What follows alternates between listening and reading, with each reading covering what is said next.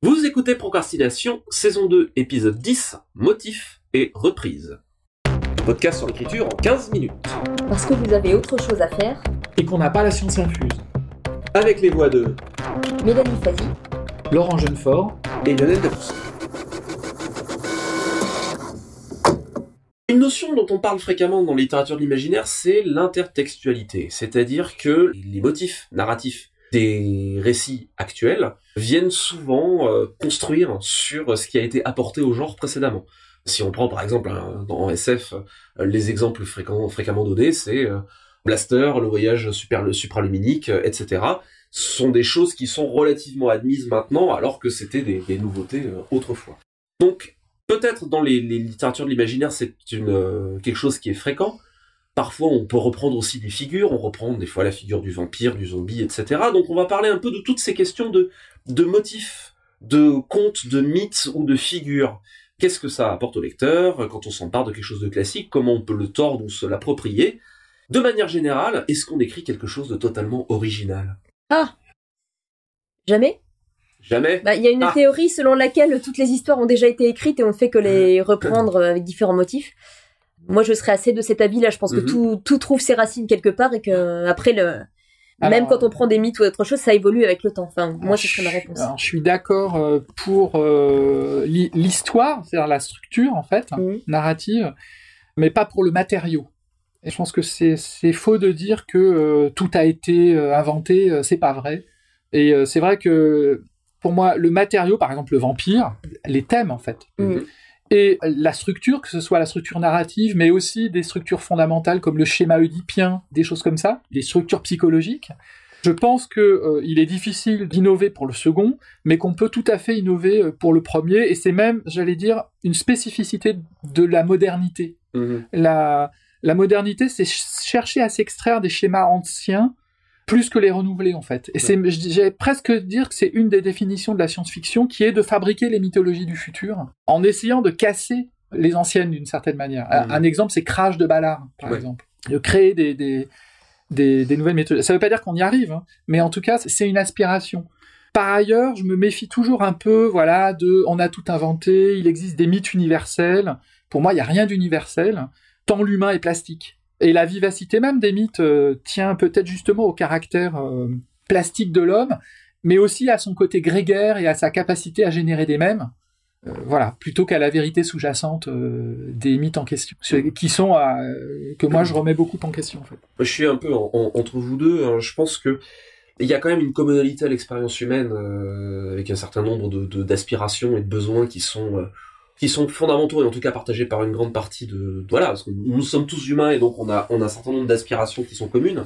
Donc ça peut engendrer un certain nombre d'histoires et de thèmes et de motifs qui sont extrêmement vastes, mais à mon sens dont le nombre est quand même limité. Euh, par contre, d'ailleurs, c'est rigolo, c'est un des fondements d'ailleurs derrière la théorie du droit d'auteur, c'est-à-dire euh, la protéger le droit de l'auteur sur la création d'une œuvre de l'esprit, qui est une œuvre originale.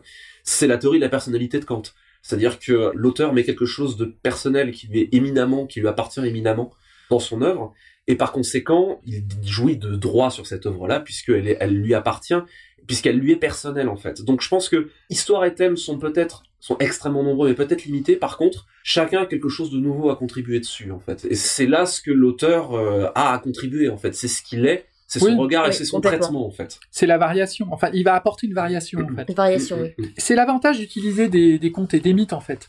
C'est que ça irrigue tellement notre culture et notre psyché que euh, on peut écrire sans y penser, on y revient toujours. Mm. Mais, mais du coup, c'est l'écart par rapport à cette norme qui est intéressante. C'est ça Oui, qui est marrant, voilà, c'est que finalement, ouais, ouais. quand on lit quelque chose, ce qui nous intéresse, c'est pas le truc lui-même, c'est la variation. Mhm. Parce Oui. que le truc lui-même, on l'a déjà d'une certaine manière. Et donc, ce qu'on ce qu'on recherche finalement, c'est la somme de toutes ces variations. Et un mythe, un mythe, c'est une histoire et la variation de ces histoires et Mhm. l'intégralité des variations possibles. Oui. C'est ça un mythe en fait. Mm, mm, mm, complètement. Et, et finalement, ça, se- ça se retrouve dans la littérature et c'est ça qui constitue les genres aussi. Les genres, voilà, c'est un type d'histoire ou de thème. Euh, alors, dans, dans les genres, il y a justement l'intégration du matériau en plus de la structure. Et c'est effectivement, c'est euh, les pistolets laser, mais c'est aussi les sabres laser. C'est aussi les, euh, voilà, la, la, toutes les manières de varier en fait sur euh, la manière de prolonger sa vie ou de la raccourcir hein, dans le dans le cas du sabre laser. enfin, vous voyez, c'est Ouais. en fait c'est la voilà, c'est toutes les variations sur un thème, Mhm. la façon dont on va distordre euh, l'ADN humain ou, euh, ou du vivant ou, Mhm. ou- voilà, ça peut être l'intégralité des variations sur ce thème-là constitue en fait un thème euh, et euh, donc un, gen- un, un sous-genre, un genre et une littérature entière. Et je trouve qu'il peut y avoir un vrai plaisir à justement jouer avec les attentes quand on parle de mythes ou de contes qui sont extrêmement connus, de s'amuser à soi-même euh, tordre complètement ça et de jouer avec les attentes du lecteur. Et j'ai un exemple qui m'est revenu, c'est une nouvelle de Neil Gaiman qui m'avait énormément marqué, qui s'appelle, euh, je crois, Neige, verre et pomme. Euh, on est du point de vue d'une femme qui épouse un, un roi qui a une petite fille, et cette petite fille est extrêmement bizarre, extrêmement inquiétante et plus ou moins vampire. Et la belle-mère est tyrannisée par la petite fille. Et on comprend, arrivé à, la- à peu près le, le tiers ou la moitié de la nouvelle, qu'on est en train de lire une relecture de Blanche-Neige. Et c'est Oui, extraordinaire cette nouvelle. Oui, oui, oui. Oui, et la, et la, et la belle-mère est, Elle est est adorable, elle est terrorisée, elle fait ce qu'elle peut pour, euh, pour, pour rendre cette petite fille heureuse, euh, sachant qu'elle est tyrannique. Ouais. Bah, dans le même genre, tu, en, en parlant de, de mythe, le mythe arthurien, nous, on part de Chrétien de Troyes, on arrive à Camelot. Oui. Et, euh, et, ce qui est, et ce qui est assez bluffant, c'est que Camelot est extrêmement bien documenté, en fait, sur le, le, le mythe et le, mat- et le matériau, et en fait une relecture qui a rien à, évidemment extrêmement moderne, mais tout en restant dans- beaucoup dans le respect du matériau, ce qui est assez fascinant à, à voir. Donc du coup, en fait, finalement, basé sur un mythe ou se baser sur euh, une, une figure connue, le vampire, le zombie, etc., c'est une manière d'établir une, une commonalité avec le, avec le lecteur, un- une référence de manière à pouvoir ensuite aller plus loin. Bah, ça dépend des cas. En fait, moi, je mettrais en plus d'un côté les, les contes ou les mythes et euh, jouer avec une figure parce qu'on n'a Mhm. pas les mêmes. euh, je dirais qu'on n'a pas les mêmes contraintes et pas les mêmes problèmes. Mhm. Là, j'ai deux choses différentes à dire en fait. Pour ce qui est de reprendre une figure typiquement euh, vampire, zombie, etc. Il y a aussi qu'on s'inscrit dans l'histoire d'un genre et que Ouais. le genre évolue. Et par exemple, on pourrait pas, je pense, écrire euh, Dracula maintenant parce que le genre a évolué depuis Dracula et typiquement tout l'attirail religieux n'a pas le même poids maintenant qu'il avait à l'époque. On n'a pas la même surprise face aux vampires. On doit tenir compte. Si on veut réécrire de cette manière, il faut le justifier. Ou il faut avoir une démarche euh, derrière. Mais toutes ces figures-là évoluent avec le temps et le regard que le lecteur a dessus et les attentes qu'il a ont aussi évolué. Donc c'est beaucoup pour moi ancré dans une époque. Et après, euh, je pars complètement autre chose. Le conte, moi, pour avoir eu à le faire une fois, ça pose un problème. euh, je ne sais pas si c'est un cas particulier ou si c'est plus large. J'ai écrit un texte qui s'inspirait de plusieurs contes d'Andersen et qui reprenait notamment l'intrigue des signes sauvages. Et je me suis heurté à un problème, c'est que le conte a une espèce de logique interne qui est complètement barrée. Il se passe des événements. Euh, Là-dedans, on nous explique que pour euh, transformer ces, donc les frères, euh, les princes qui ont été transformés en cygnes, il faut que l'héroïne arrête de parler et aille cueillir des orties dans des cimetières et qu'elle fasse des tuniques avec. C'est pas pourquoi. Ouais. Comment est-ce qu'on intègre ça dans une nouvelle qui se passe dans, un, dans le monde contemporain? Il a fallu que je justifie cette absence de logique parce que dans le conte, voilà, le conte, on nous dit il se passe ça, puis il se passe ça, puis il se passe ça.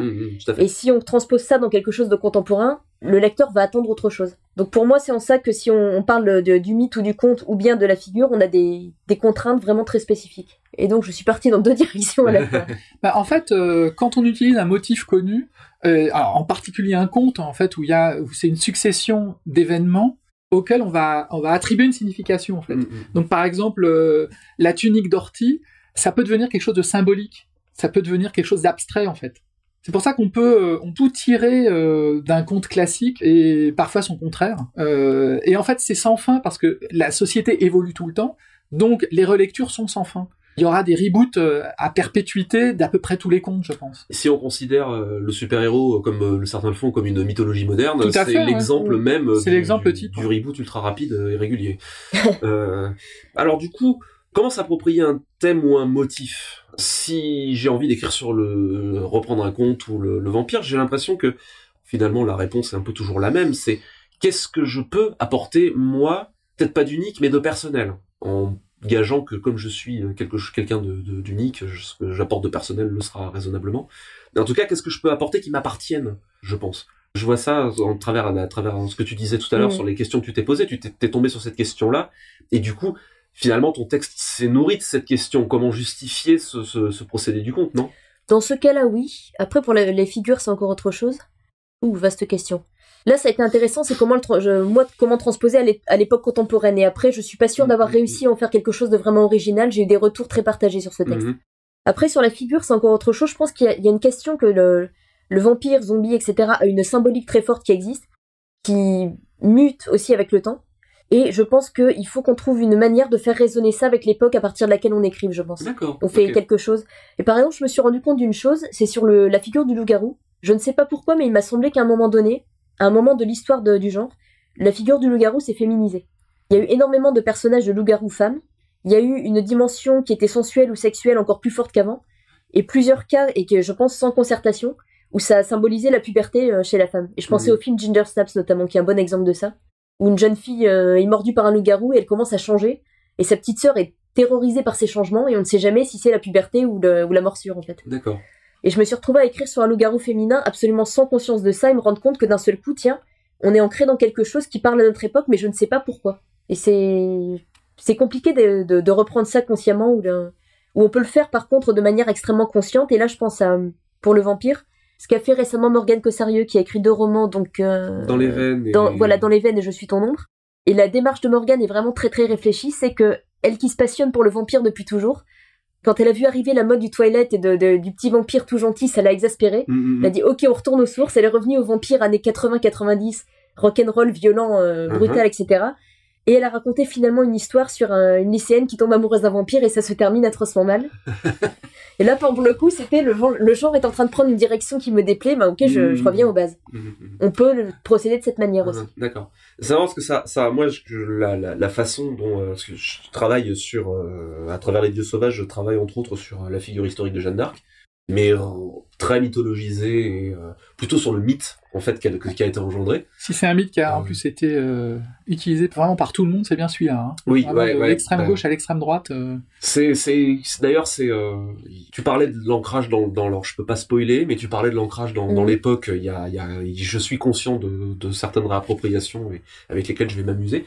Donc, ce que tu disais sur sur Morgan, ça reprend pour moi ce qui euh, est euh, le. Quand un mythe attire ou quand une figure. euh, moi, je mélange un peu les deux, mais quand une figure attire, pour moi, la première question à toujours se poser, c'est qu'est-ce qui m'intrigue là-dedans? Parce que qu'est-ce que j'aurais envie d'en faire? Mhm. Et qu'est-ce que j'aurais envie d'en faire dont j'ai l'impression que peut-être ça n'a pas été fait ou euh, en tout cas dont je puisse apporter, euh, parce que c'est difficile de trouver des choses qui ont jamais été faites, mais dont euh, je puisse toujours apporter quelque chose qui m'appartienne, qui soit qu'à moi et finalement c'est la raison pour laquelle on écrit hein, quelque part, c'est qu'on on, on s'efforce d'être suffisamment en lien avec sa voix interne et sa personnalité, faute de meilleurs termes pour prendre le terme kantien, et de contribuer ça dans ce qu'on écrit. Donc je pense que la, la recherche est la même.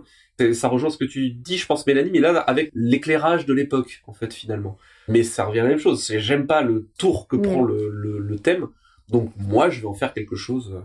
Je pense qu'il faut pas avoir peur euh, dans le fort intérieur de se dire euh, qu'est-ce que j'aimerais voir, moi? Euh, J'aime ce thème-là, mais de quelle manière j'aimerais le voir traité, qui n'appartienne qu'à moi. Petite citation pour terminer. Une citation de Picasso. Les bons artistes copient, les grands artistes volent. C'était Procrastination. Merci de nous avoir suivis. Maintenant, allez voler.